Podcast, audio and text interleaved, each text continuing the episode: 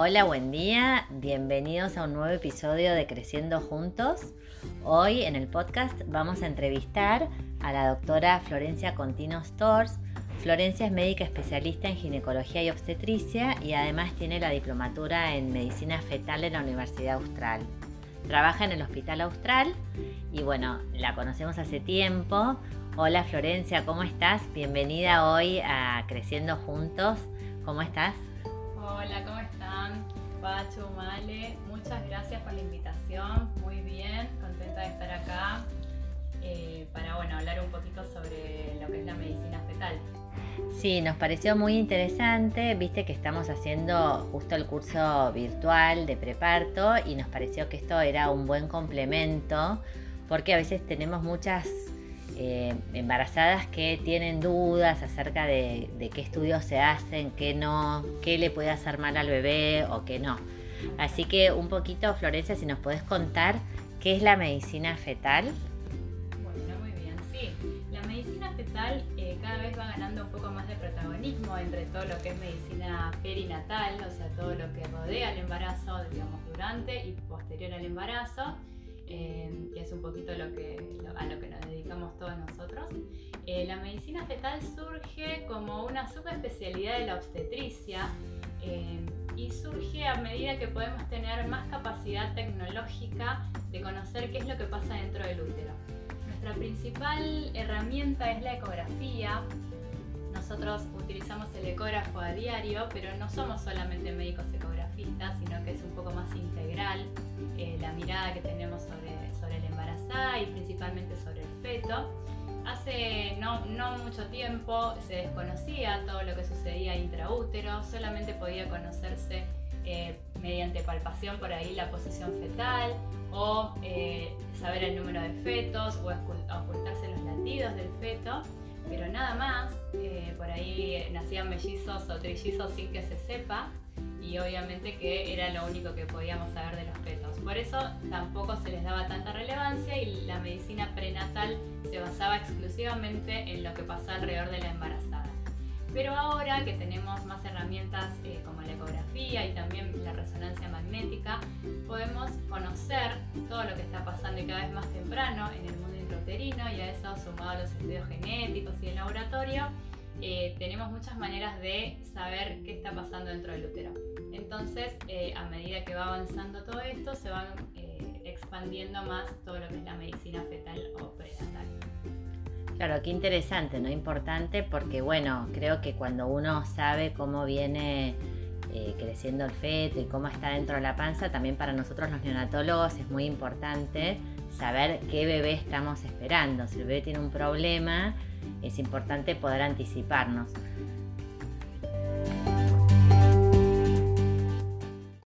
Entonces, Florencia, ¿los médicos fetales son obstetras? ¿Quiénes son los médicos fetales? Sí, los médicos fetales en su mayoría eh, somos en realidad subespecialistas. Eh, o sea, tenemos una primera especialidad eh, post básica, o sea, estudiamos medicina y después hacemos una primera especialidad. La gran mayoría, yo te diría, no sé, el 80% somos obstetras. Eh, pero hay otros médicos que por ahí vienen de otro, de otro lugar, como por ejemplo el diagnóstico por imágenes, o sea, los que son los que se llaman los médicos radiólogos, o la genética médica, genética clínica, eh, algún que otro neonatólogo que también se anima a hacer el, fellow. Esto es, la medicina fetal es un fellow de dos años que uno hace luego de tener ya una especialidad y que es siempre relacionada a la medicina eh, materna. Perfecto. Y ustedes entonces trabajan, eh, los médicos fetales trabajan en estrecha relación con los obstetras, o sea, ¿cómo llega una paciente a ustedes? Exactamente. Nosotros nos autodefinimos los pediatras antenatales del feto. ¿Sí? Em, trabajamos en conjunto con el obstetra y que es como que, como si fuese, hacemos, tratamos de hacer esta división, pero no es real. Que el obstetra se ocupa más de la mamá y nosotros nos ocupamos más del bebé antes de nacer. Pero bueno, obviamente sabemos que si no tenemos un, nosotros no conocemos lo que está sucediendo con la mamá, tampoco podemos entender o ayudar al feto. Entonces, por eso necesitamos tener también una formación en medicina materna, los médicos fetales. Em, nos autodefinimos, como te decía, como los, los, pediatras antenatales y una paciente llega generalmente derivada por su obstetra de cabecera. Es muy, muy importante el trabajo en equipo, el trabajo interdisciplinario, obviamente con el obstetra y el neonatólogo en forma más cercana y después con algunos subespecialistas, como por ejemplo los cardiólogos infantiles, los genetistas, eh, algún otro especialista de imágenes y todas las especialidades pediátricas que en caso de que exista alguna patología que se diagnostique, sean los que atiendan o reciban a ese bebé y eh, lo vean durante toda su vida. Y entonces, Florencia, en la práctica ustedes, o sea, la obstetra te manda a todas las pacientes, van a ver al médico fetal o en realidad alguna paciente en particular o en qué momento del embarazo. Ustedes hacen eh, cómo es la consulta, hacen qué estudios hacen, cómo, cómo lo manejan. Idealmente todas las pacientes. Eh, eh, ese es un, buen punto porque por ahí el objetivo de este podcast un poco es disminuir la ansiedad que genera la consulta en medicina fetal o lo que, que, generan los estudios ecográficos que se van a hacer del bebé. Todas las pacientes, en la gran mayoría, vienen muy nerviosas, ansiosas, porque por ahí se preguntan por qué me derivan a un especialista. Pero en realidad lo que más hacemos nosotros en medicina fetal son estudios de bajo riesgo, o sea, estudios de embarazos normales. La idea es que con el tiempo y con el, el aumento y la difusión de la medicina fetal, todas las embarazadas puedan tener su consulta con el médico fetal. Claro, porque hay algunas embarazadas que en realidad se hacen una ecografía con un especialista en imágenes, digamos, como de rutina y que no es un médico fetal, ¿no?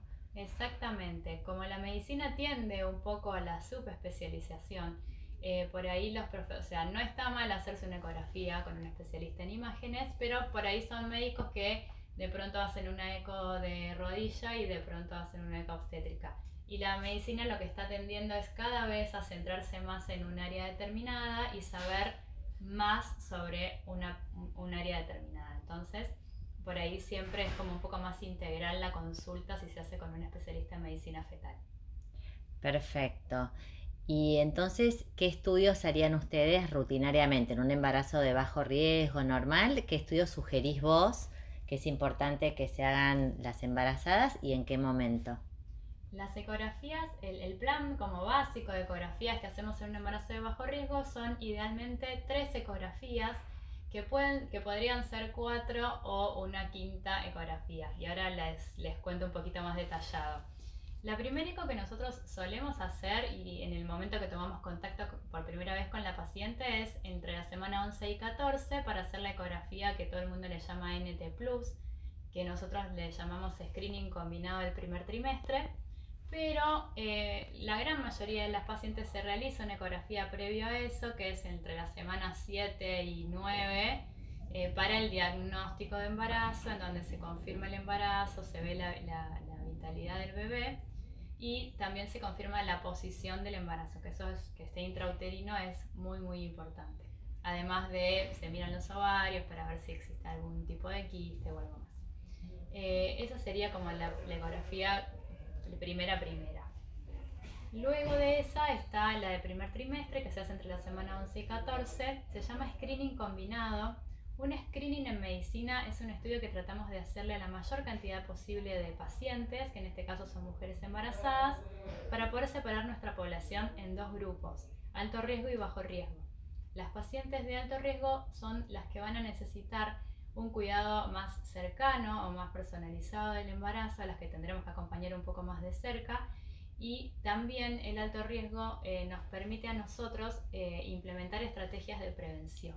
Y ustedes entonces ya a partir de esta, de esta ecografía, las, entre las 11 y las 14, ya ahí podrías orientarte a decir, bueno, este va a ser un embarazo de alto riesgo solo con la imagen o vos también ahí tenés otras cosas o algún dato de la mamá en especial.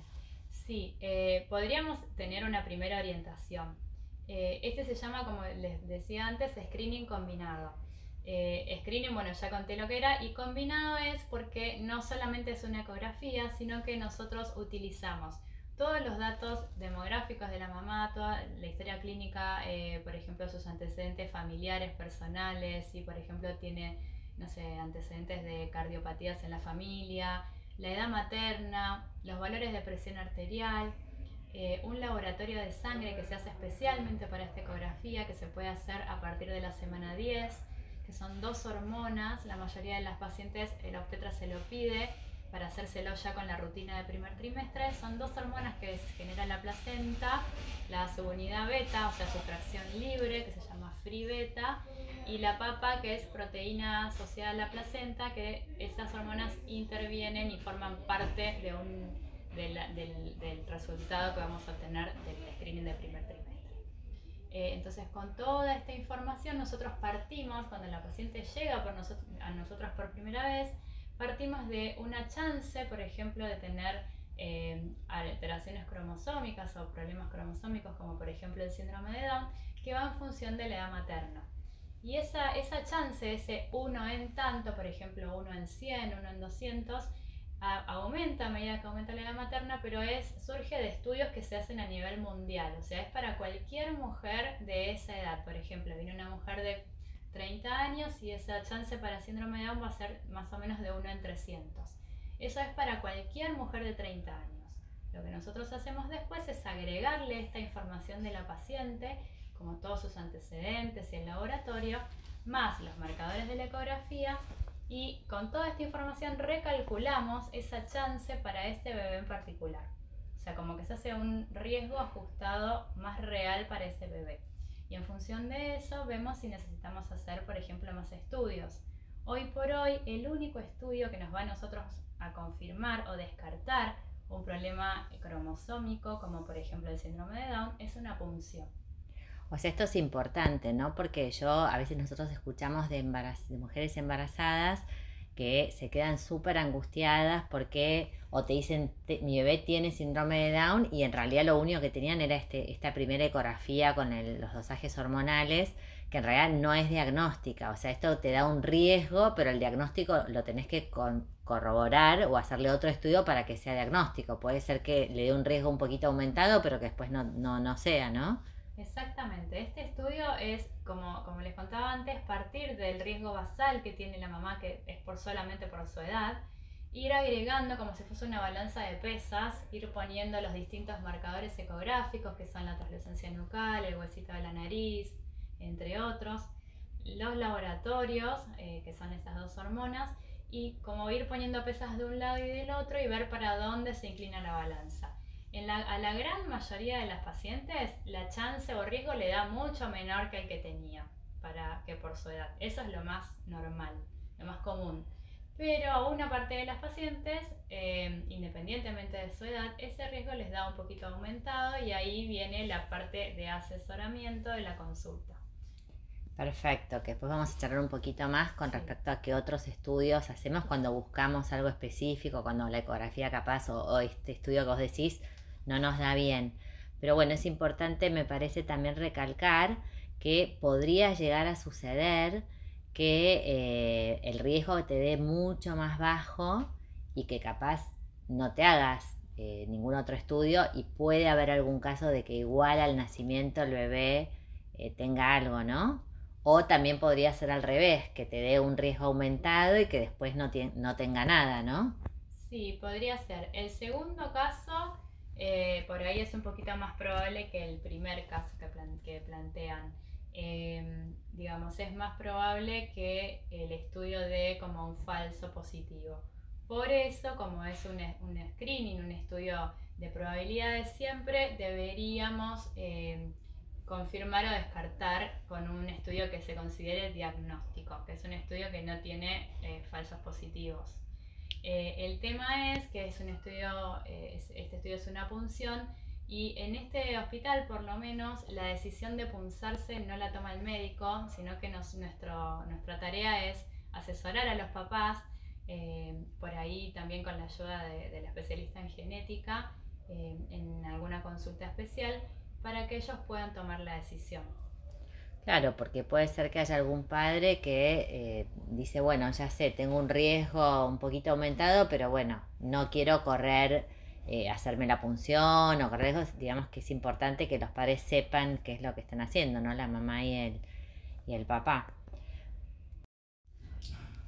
Bueno, y con lo que decíamos por ahí antes de la forma en que nosotros entregamos los resultados, la percepción del riesgo de la probabilidad es muy diferente entre una familia o una persona y la, y la otra.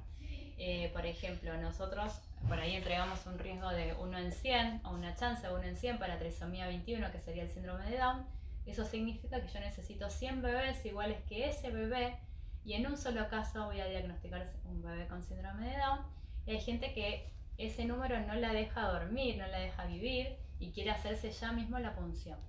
Y por ahí hay otra familia a la que uno le hace una devolución de un resultado de 1 en 4, que significa, es un riesgo significativamente más alto, que de 4 bebés uno va a tener síndrome de Down, y se quedan muy, muy conformes esperando el nacimiento del bebé y diciendo que les parece que es un riesgo bajo. Por ese motivo es que nosotros solamente asesoramos a las familias y la decisión de realizar la punción o no la toman ellos. Perfecto, súper importante. Y entonces, eh, Florencia, cuando vos hablas de punción, ¿a qué te referís? ¿Qué, ¿Cómo es ese estudio?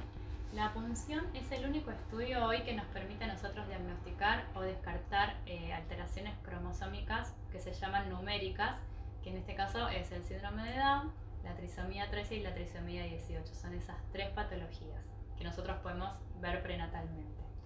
Em, la punción se realiza en el consultorio, es un estudio que la paciente viene siempre acompañada, en ayunas, con una anestesia local y una aguja finita.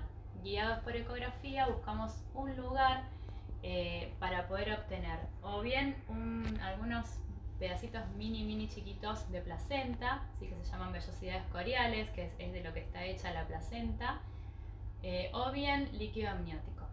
Eh, el primer estudio se llama biopsia corial y eh, lo que se hace es estos pedacitos de placenta se mandan en un líquido especial al laboratorio de genética, se cultivan, o sea, se espera que crezcan, por eso pueden demorar entre 7 y 10 días, y se analizan las células de la placenta, se cuentan cuántos cromosomas tienen en su núcleo. Se puede hacer de la placenta porque la placenta y el bebé vienen de la misma célula. Entonces se supone que si el bebé tiene una alteración numérica en su célula, la placenta también la va a tener. Este estudio puede hacerse a partir de la semana 12 y durante todo el embarazo, ¿sí? siempre y cuando tiene una sola limitación técnica. Necesitamos que la placenta esté accesible como a través de la panza de la mamá. Si tenemos una placenta ubicada en la cara posterior del útero, no podemos realizarlo. Y sí podemos hacer el otro estudio que es la amniocentesis, que es la obtención de líquido amniótico, en donde entramos con la agujita a la cavidad amniótica dentro de la bolsita, el bebé ni se entera, muchas veces nos tocan la aguja desde adentro, que es una aguja blanda, o sea, le sacamos eh, la parte de adentro y es blandita, entonces la tocan, la mueven y, nada, y es muy gracioso, pero a ellos no, no les pasa nada. Claro, no es que se pueden pinchar. No, no se pinchan, no se pinchan. Eh, y entonces obtenemos, eh, sacamos más o menos 20 mililitros de líquido que se mandan al laboratorio. Este estudio tiene la desventaja de que se puede hacer solamente a partir de la semana 16. Por ejemplo, si nosotros tenemos un alto riesgo en la semana 12, la paciente tiene la placenta posterior, tiene que esperar hasta la semana 16 para poder recién obtener la muestra porque es recién en ese momento que el bebé puede reponer su propio líquido. Si nosotros le sacamos mucho líquido a un bebé de semana 13, lo dejamos casi sin nada. Claro, perfecto.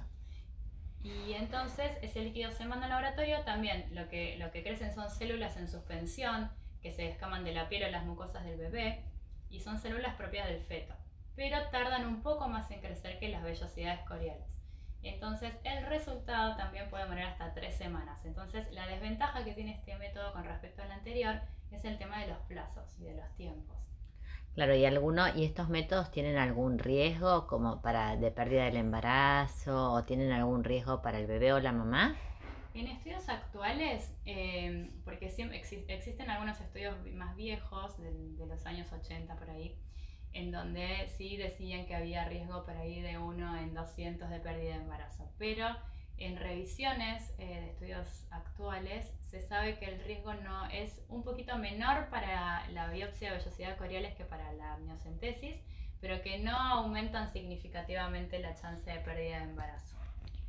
Y con respecto a lo que es, eh, digamos, a, a, dónde se hace, se hace en el consultorio, la mamá tiene que tener una preparación especial, es un estudio que es doloroso. Son, son estudios que se hacen en el consultorio mismo en donde, de medicina fetal. Eh, es importante que la paciente no esté recibiendo aspirina o si la recibe o heparina, que son medicaciones que pueden estar, en, pueden estar utilizando las embarazadas en primer trimestre. Si las reciben, las tenemos que suspender. Eh, es importante que vengan con, en ayunas, más que nada porque por ahí si se impresionan o les, les da un poco de miedo o molestia, pueden eh, por ahí vomitar y está bueno que vengan en ayunas eh, y siempre acompañadas. Eso es muy importante. Puede ser por la pareja, por su mamá, por, por alguna persona de su entorno afectivo. Y mismo ahora, Florencia, mismo ahora en pandemia, igual ya está como un poquito más relajado, pero mismo en la pandemia también vienen acompañadas. Exactamente, sí, siempre acompañadas. Es muy importante el apoyo que el acompañante le puede dar en ese momento.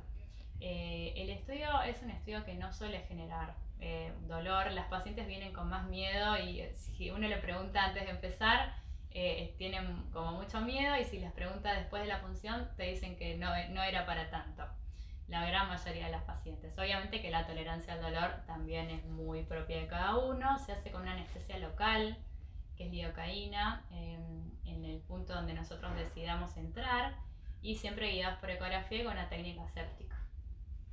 Perfecto. Florencia, y con respecto al diagnóstico así como más eh, específico que estás haciendo con la punción, ¿hay algún otro método? Por ejemplo, ¿se le puede sacar sangre a la mamá? y ahí a través de eso ver si algunas, no sé, hay alguna célula del bebé o algo en la sangre de la mamá que nos pueda orientar o no. Eh, sí, hace un tiempo, sí y no. hace un tiempo eh, se descubrió que en la circulación materna iba, viajaba disuelto ADN del bebé y que esto se producía desde momentos muy tempranos del embarazo, como por ejemplo la semana 10, la semana 11. Eh, entonces, si uno le saca sangre a la madre, eh, puede aislar pedacitos de ADN que viajan disueltos que pertenecen al bebé. Incluso una vez que finaliza el embarazo, durante un tiempo también este, esta célula, este ADN persiste en la circulación materna.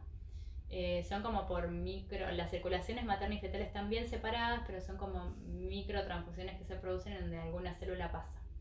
Eh, entonces se les ocurrió a un grupo de científicos aislar estos, estas fracciones de ADN y hacer una secuenciación del ADN fetal, que son estudios que llevan una tecnología mayor a la que por ahí podemos tener acá y que en la gran mayoría se tienen que derivar afuera de Estados Unidos. Y eso se llama ADN fetal en sangre materna. Eh, es un estudio que nos permite a nosotros ver eh, los, eh, varios cromosomas, pero en este caso cromosomas 21, 18 y 13 y X e Y, o sea, podemos saber el mucha gente se lo hace para saber el sexo del bebé, ni bien queda embarazada, por ejemplo. Y es un estudio inocuo porque a la mamá le requiere solamente sacarse un poquito de sangre, eh, pero no termina de ser diagnóstico. Es como un screening muy avanzado, como si fuese el screening que hacemos nosotros, que el que hacemos en consultorio con todos los marcadores que yo comentaba antes, tiene una sensibilidad del 95%, siempre y cuando lo haga una persona entrenada en, screening. Nosotros eh, todos los años existe una, sociedad internacional que se llama Fetal Medicine Foundation, que está en Inglaterra, que pertenece, bueno, el presidente es el doctor Kipros Nicolaides, que es un poco el creador de toda la medicina fetal, y todos los años los médicos fetales tenemos que renovar nuestra licencia para hacer estudios, mandando imágenes de nuestra autoría para que ellos nos aprueben y nos renueven la licencia. O sea, es como que estamos en, constante formación y perfeccionamiento. Entonces, si el estudio está hecho por una persona con experiencia, tiene una sensibilidad del 95%. Los estudios de ADN fetal tienen una sensibilidad del 98 o 99% dependiendo de cuál sea la trisomía que queramos ver pero no terminan de ser diagnósticos. Claro, no es 100%. No, si nos da alto riesgo, por ejemplo, de trisomía 21, para poder hacer el diagnóstico tenemos que corroborarla con una punción. Entonces es como que muchas veces son pasos previos a la punción o hay pacientes que prefieren hacerse esto como un estudio intermedio y esperar el resultado y ver cómo les da. Perfecto. Entonces la ecografía nos da la posibilidad de eh, saber un riesgo aumentado o no sobre alteraciones cromosómicas asociado a un estudio de sangre que le van a hacer a la mamá y de acuerdo a eso, si el riesgo es aumentado, asesoramos a la familia en cuanto al mejor lugar donde puedan hacer este bebé de acuerdo a sus condiciones y que esto siempre es un riesgo y no es diagnóstico. Para diagnosticar tenemos eh, los otros tipos de, estudios que recién hablamos, como la punción, pero eh, es un estudio más si la familia quiere o no realizarlo. Eh, me parece importante como recalcar esto. Bueno, y mm, más allá del screening de alteraciones cromosómicas, la ecografía, de la primera ecografía a las 11 semanas, también sirve para detectar alguna otra cosa.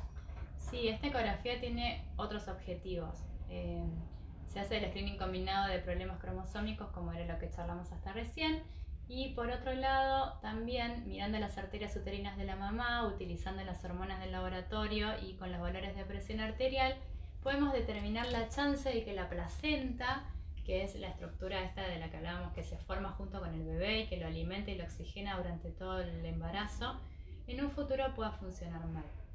Esto quiere decir eh, dos cosas. En primer lugar, el mal funcionamiento placentario o disfunción placentaria podría ser que el bebé no crezca bien porque la placenta no lo alimente bien, entonces esto se llama restricción de crecimiento intrauterino. Y la segunda patología de disfunción placentaria es em, la preeclampsia, ¿sí? que es aumento, un tipo de hipertensión que se da especialmente en la embarazada y que tiene que ver con un mal funcionamiento placentario. Estas patologías pueden aparecer juntas o separadas y nosotros lo que tratamos de determinar es la chance de que ocurran. ¿Por qué? Porque separamos ahí a las pacientes en alto riesgo y bajo riesgo nuevamente para, esta, para este ítem. Y las pacientes que nos da alto riesgo, lo que tenemos para hacer es dar la aspirineta, que es una medicación em, que se puede tomar obviamente durante el embarazo y que sabemos que ayuda a que la placenta se implante, se termine de implantar mejor, como, como que tenga mejor relación con el cuerpo de la mamá, porque obviamente el sistema inmune siempre trata de de pelearle un poco a la placenta porque es algo extraño, ¿sí? pero a la vez termina cediendo en la mayoría de los casos, entonces la aspirina actúa como intermediario y ayuda a que la placenta se implante mejor.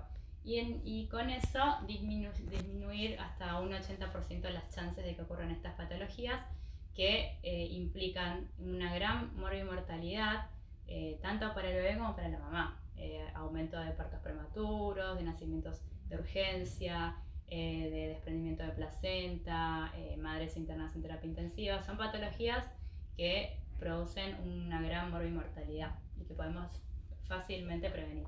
Qué importante, ¿no? Porque siempre volvemos al tema de la prevención. Qué importante en medicina la prevención y ya llegar antes de que ya anticiparse. poder anticiparse es como la base de, todo en realidad. Algo muy importante es eh, que no, no quiere decir, el, si te da alto riesgo en el primer trimestre de tener disfunción placentaria, no quiere decir que vaya a pasar, sino que estás como en el grupo de embarazadas que tiene más chance. Obviamente que la que, la que está en el grupo de menos chance lo puede tener y la que está en el grupo de chance alta y está tomando la aspirina puede tranquilamente no tenerlo. Por eso no hay que hacer modificaciones del estilo de vida, no hay que tomarse la presión todos los días, es solamente una, una chance o probabilidad. Perfecto, sí, súper importante eso que decís también, ¿no? No tomar, que a veces todo esto ayuda, pero nada es 100%. Bueno, y ahora también me gustaría que hablemos de las otras ecografías, ¿no? Porque ahora ya vemos todo lo que es al principio del embarazo. Eh, también entiendo que entonces esto te orientó y hace que algunas mamás o embarazadas queden como en un grupo de más control, de alto riesgo y bajo riesgo y después tenemos otras ecografías que van, siguen los controles con el obstetra por un lado y por otro lado tenemos dos ecografías más que se hacen de rutina, ¿no? Sí, exactamente. Mínimo dos y por ahí una eventual tercera ecografía según cómo veamos el crecimiento del bebé o alguna otra variable o si el embarazo por ahí llega a la semana 40 y el bebé todavía nada, también por ahí hacemos una última como de control.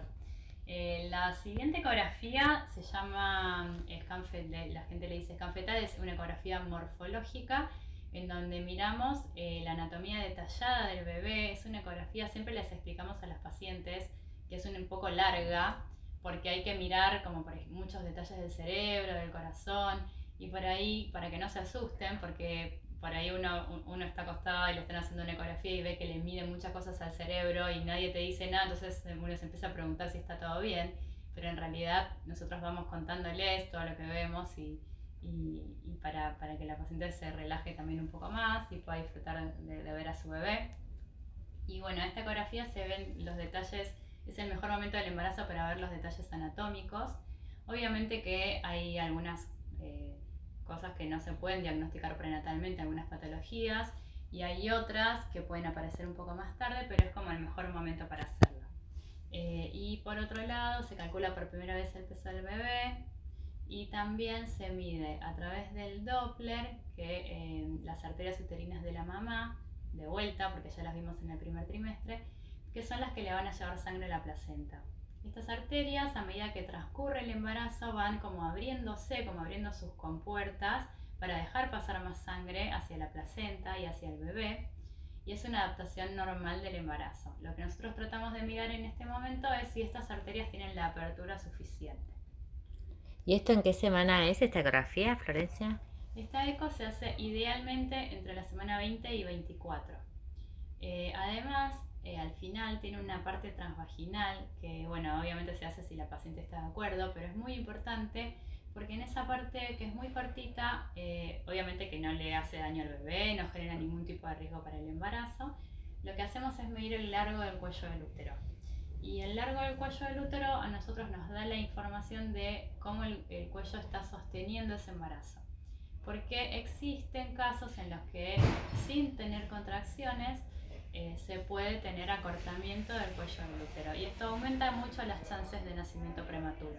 Si nosotros lo podemos detectar eh, con esta simple ecografía transvaginal, podemos, eh, por ejemplo, hacer un seguimiento, dar alguna medicación o iniciar reposo con la paciente para prevenir un nacimiento prematuro. Perfecto. ¿Y hay algún otro mm, otro estudio que se haga. O sea, si vos acá vieras antes de pasar capaz a la, última ecografía, si ustedes en esta ecografía detectan alguna anomalía, ¿hacen algo más? Sí, ¿Cómo siguen? Sí. Eh, por ejemplo, volviendo al tema de las arterias uterinas, si vemos que esas arterias todavía no están del todo adaptadas, o sea que todavía están un poco resistentes al paso de sangre, esto se interpreta como también un poquito aumentada la chance de que el bebé pueda ser de bajo peso. Entonces, en lugar de decir, bueno, nos volvemos a ver en la semana 32, 34, miramos a ese bebé antes para ver que esté creciendo bien y que se esté oxigenando bien.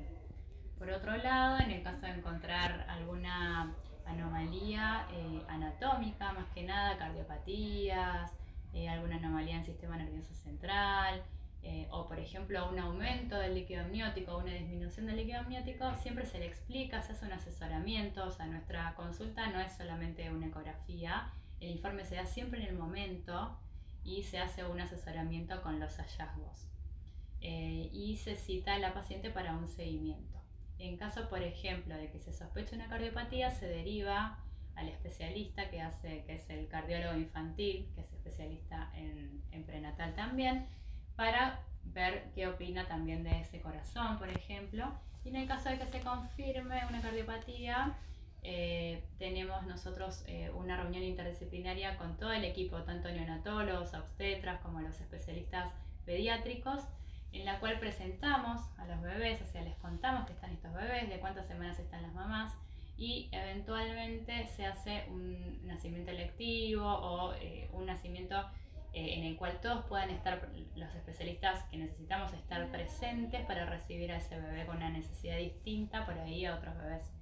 Claro, esto es importante eh, recalcar que en realidad esto no es nada, no es solamente algo descriptivo para dar información, sino que el fundamento, digamos, el objetivo en definitiva de la medicina fetal es anticipar y ver la salud del feto y ver para después cuando nazca eh, poderlo recibir y ayudar de la mejor manera posible, ¿no?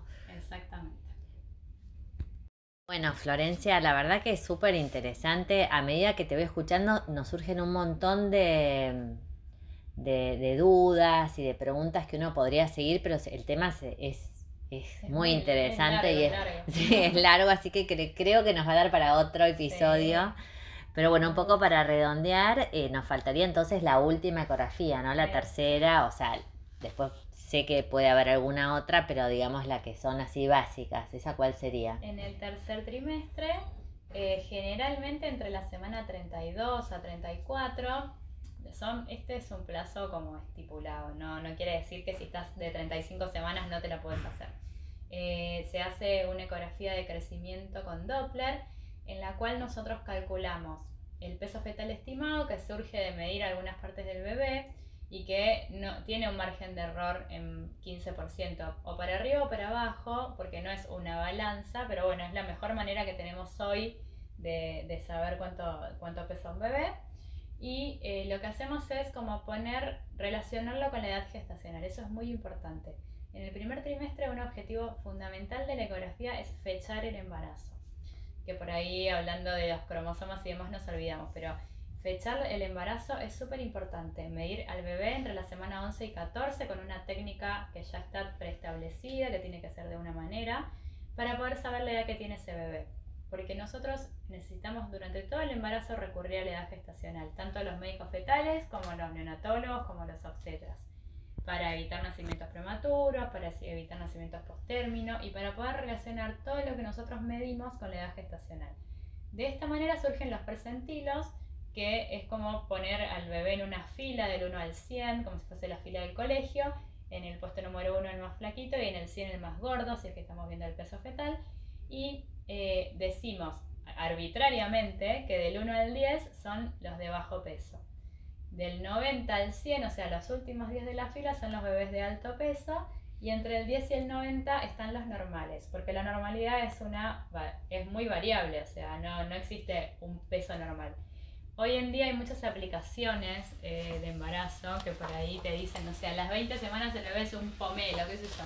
Y, y, las madres vienen y te dicen, tiene que pesar 500 gramos. Es decir, bueno, tu bebé pesa 460 gramos y, se espantan porque dicen, pero la aplicación dice que tiene que pesar 500. Bueno, no. La normalidad es un rango, así como vos y como yo somos eh, distintas, como cualquier, como dos niños de 6 años pueden tener eh, distinta estatura, esto es, se traslada también a la vida prenatal. Entonces es muy importante saber esto, porque la verdad es que casi nadie sabe lo que son los percentilos, nosotros se los explicamos a los papás porque además lo van a ver después durante toda la consulta pediátrica con, el, con sus hijos. Perfecto. Y es re importante saberlo. Otra cosa que miramos es, son algunos detalles de la anatomía, como por ejemplo los riñones, los ventrículos del cerebro, repasamos lo que ya vimos. Y si es un paciente de primera vez, tratamos de mirar todo lo de la eco anterior, aunque a veces no se puede, pero lo que más se pueda. Y por otro lado, eh, el Doppler, tanto de las arterias uterinas como de esta vez vasos del bebé. Eh, en los vasos del bebé miramos la arteria umbilical, que es la arteria que viaja, son dos arterias que viajan adentro del cordón, ¿sí? Que lo que nos dan a nosotros de información es la oxigenación que está recibiendo ese bebé a través de su placenta, cuánto oxígeno está recibiendo. Y por otro lado miramos la arteria cerebral media, que no nos da información sobre el cerebro en sí, sino que es una arteria de la circulación periférica que por ser de fácil acceso a la ecografía se tomó para de un poco demostrar eh, cómo se distribuye el oxígeno. O sea, la umbilical nos cuenta cómo se recibe y la cerebral cómo se aprovecha o distribuye el oxígeno. Y de la relación entre ambas hay un cociente que, según el valor que nos dé, eh, puede ser normal o puede ser patológico. ¿sí? Eh, si tenemos un Doppler alterado, tenemos que buscar las causas y muchas veces tienen que ver con mal funcionamiento de la placenta. Perfecto. Después también existen, esto estamos hablando de un embarazo de bajo riesgo.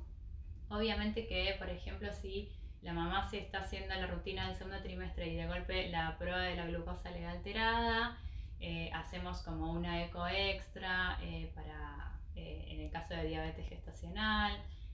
hay algunas patologías maternas como las trombofilias tan famosas que nos marcan un poco también el ritmo de las ecografías, pero bueno, todo esto que estamos hablando hasta ahora son de embarazos sí, sin patologías. Sí, súper importante. Es lo más común, ¿eh? Es lo más, común.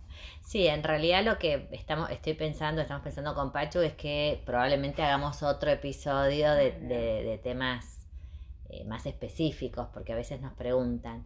Y yo tengo una pregunta, con respecto a las ecografías, ¿qué son las ecografías 3D y 4D, 5D, que cada vez hay más de Más Ds, hay muchas Ds. En realidad, solo existen tres dimensiones, no existen más dimensiones.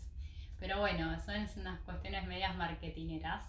Eh, la ecografía 3D, eh, nosotros todos nuestros ecógrafos tienen 3D y 4D, eh, es poder ver, o sea, la ecografía normal, común de todos los días en blanco y negro, que a nosotros nos permite diagnosticar un montón de cosas, por más que a la mamá le parezca, no sé, por ahí aburrida, pero bueno, son las ecografías importantes médicamente, son ecografías en dos dimensiones. Nosotros, por ejemplo, para medir la circunferencia abdominal del bebé, como no lo podemos rodear con, con un centímetro como lo haría si tuviese el bebé en mis manos, tengo que hacer, ir haciendo como cortes ecográficos, un corte como una rodajita de la panza y medir. ¿sí? Eso, todo, eso porque lo tengo todo en dos dimensiones, ¿sí? que es la ecografía blanco y negro. La ecografía 3D surge como una reconstrucción que hace el ecógrafo, son ecógrafos más nuevos, que con un transductor especial van a hacer con muchos, muchos cortes de eco 2D, reconstruyen una imagen en tres, en tres dimensiones, en donde uno puede ver por ahí eh, no sé, algunas facciones del bebé. Médicamente a nosotros nos sirven para algunas patologías, como por ejemplo el pie bot, en donde el pie puede estar en un ángulo diferente. Lo podemos ver en 2D también, pero por ahí en 3D es más fácil. Para algunas patologías de la cara, como el labio leporino, que también podemos ver en 2D, pero no tiene tantas aplicaciones médicas, sino que son más bien unas implicancias más sociales. Y en general cuando ustedes hacen las ecografías, las últimas, siempre hacen 3D, eso lo hacen habitualmente y le muestran la foto a las Lo intentamos, porque hay algunos niños más rebeldes que no quieren posar y están todo el tiempo con las manos o los pies en las caras, pero si podemos ver la cara obviamente se ve. El mejor momento para hacerlo es entre es en el tercer trimestre porque eh, necesitamos que haya una buena cantidad de líquido amniótico que nos sirva a nosotros para armar una buena foto y el 4D en realidad es, digamos, un 3D como con algunos filtros que hacen que la piel parezca más piel.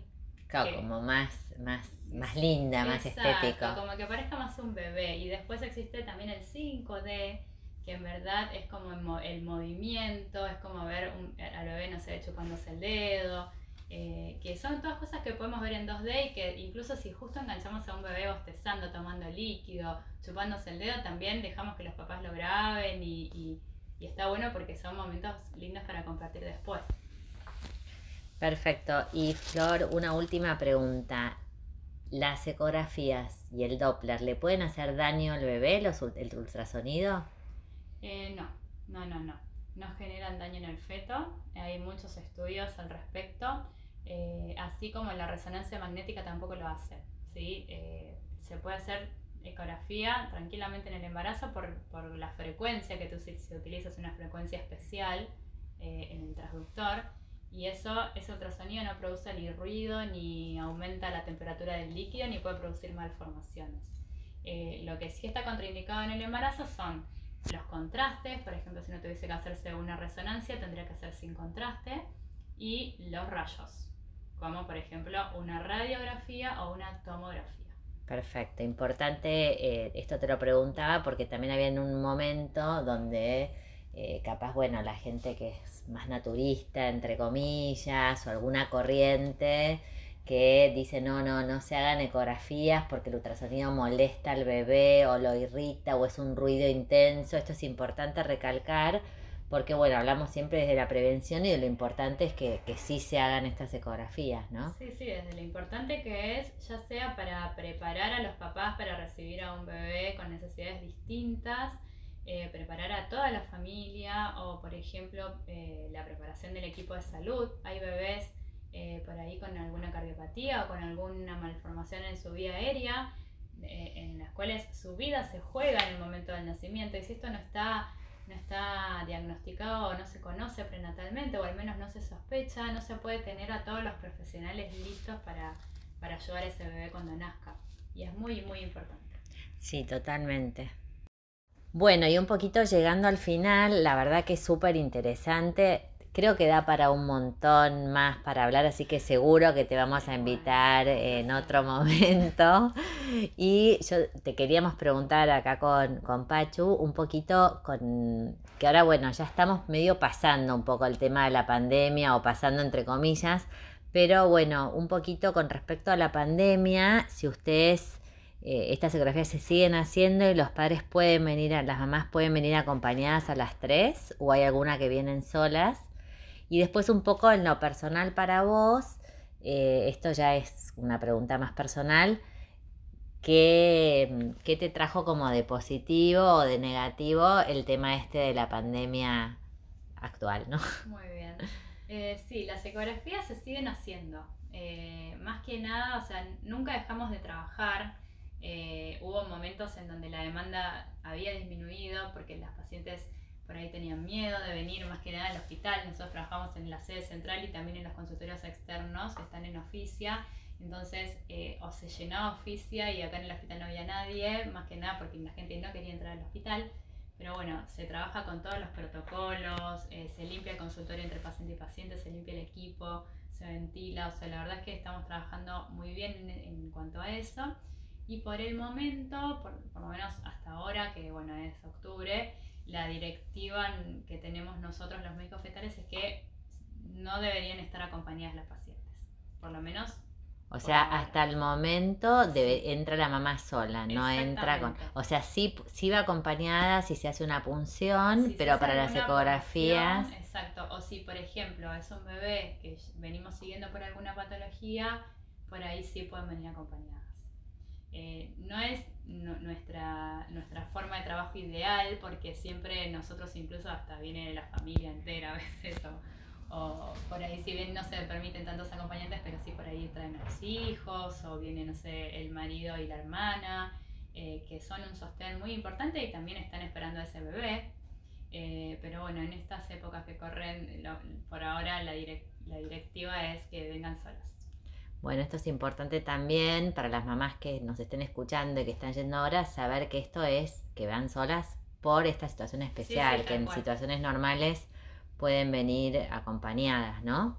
Y bueno, y con respecto a lo personal de la pandemia para vos, ¿qué, qué, qué, qué digamos, qué te trae? A todos nos, todo fue un año difícil raro. Raro y a todos nos trajo un montón de cosas nuevas y a nivel laboral y personal, pero bueno, así como resumiendo un poquito, ¿qué nos podés decir? Mm, mi balance de la pandemia, bueno, para mí también fue raro porque fui mamá hace cinco meses, o sea, en plena pandemia. Eh, cuando quedé embarazada nunca me hubiese imaginado esto. Yo, si hubiese por mí, hubiese trabajado hasta que, no sé, hasta que tenía que tener a mi bebé.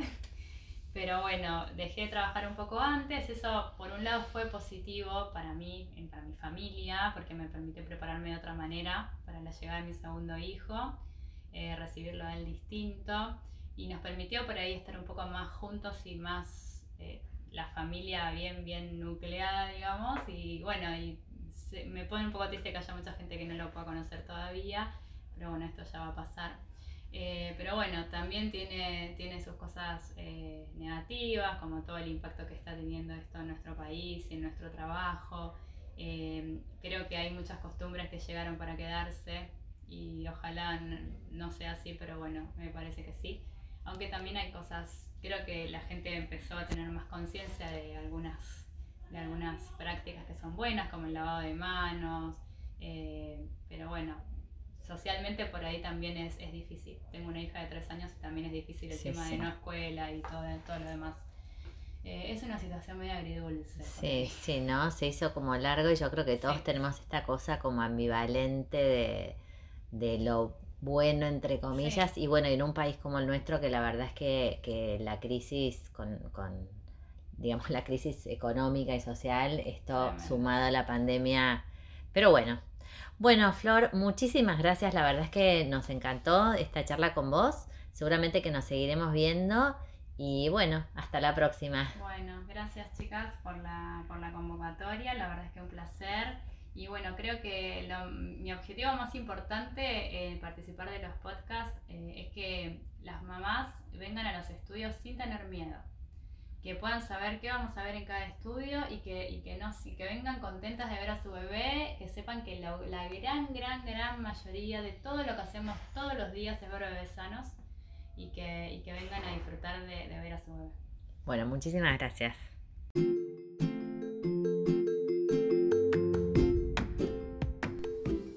Bueno, Flor, buenísimo. Me quedo con esto, este resumen del final que, hiciste, que sepamos que la medicina fetal existe, que es complementaria, que sirve principalmente eh, para saber el estado de salud del bebé y que nos podamos preparar para poder recibirlo en el mejor lugar, con el mejor equipo.